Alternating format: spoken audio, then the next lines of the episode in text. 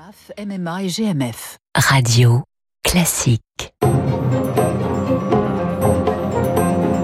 Radio classique, l'édito politique avec le Figaro. Bonjour Guillaume Tabar. Bonjour François Geffrier. C'est donc la fin du suspense. Elisabeth Borne reste à Matignon. Est-ce une victoire personnelle pour la Première ministre?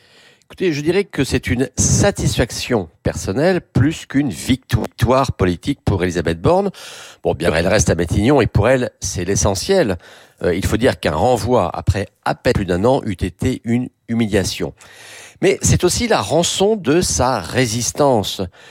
Euh, alors que les rumeurs circulaient, alors que le président parfois la contredisait, elle ne s'est pas affolée, elle n'a pas tenté de les impliquer, elle est restée elle-même, c'est-à-dire sérieuse et appliquée, en délivrant, délivrant, comme elle disait, et finalement payée. Alors elle entendait bien les supputations sur son remplacement par Gérald Darmanin. Euh, ça n'est peut-être passé pas très loin, mais on le saura peut-être un jour ça. Mais en tout cas, elle reste et c'est donc la première gagnante de ces 100 jours. Première gagnante et pourtant vous dites que son maintien est une satisfaction mais pas une victoire. En quoi n'est-ce pas une victoire? Bien parce qu'Emmanuel Macron a vraiment fait le service minimum. Car qu'y a-t-il de plus important, donc de plus solennel dans la vie politique et dans les prérogatives d'un président que le choix et la désignation d'un Premier ministre. Or, euh, vous avez vu hein, le communiqué de la présidence de la République affirmant que le chef de l'État avait reconduit Elisabeth Borne? Non. Et pour cause, il n'y en a pas eu. Euh, elle a été confirmée simplement par des fuites dans la presse.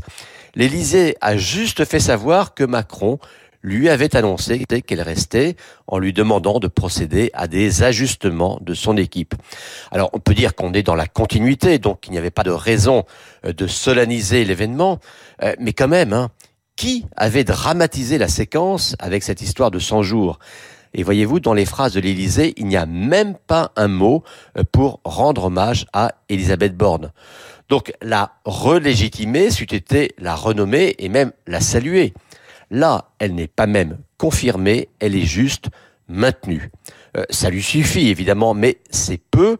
Et ça ne lève pas l'hypothèque d'un changement de Premier ministre dans quelques semaines ou dans quelques mois. Quelles sont alors les, raisons de fond, euh, Guillaume, de ce maintien et que va-t-il se passer maintenant? Alors d'ici la fin de la semaine, il y aura donc le remaniement et on sait maintenant que ce sera un simple ajustement. Donc rien de spectaculaire à attendre. Euh, la seule question importante, c'est électrochoc ou procrastination à l'éducation nationale. Et puis euh, Emmanuel Macron va parler pour, nous dit-on, donner le cap. Vous savez, hein, on devrait compter le nombre d'interventions, d'allocutions qui sont censées donner le cap. Mmh. Bah, en gros, ça veut dire on continue, puisque l'Élysée hein, se dit satisfait du résultat de ces 100 jours on prend les mêmes et on continue, et avec la même majorité relative, et avec les mêmes appels à se rassembler et à réformer. Euh, il y avait sans doute pas d'autre solution, car l'exécutif n'a pas élargi la majorité, mais la petite musique hein, de cette reconduction, c'est quand même, on fait comme ça, faute de mieux. Euh, en tout cas, la stabilité gouvernementale oblige Emmanuel Macron à se montrer offensif, créatif, original dans son intervention de la semaine. Vous voyez, il se place à lui-même.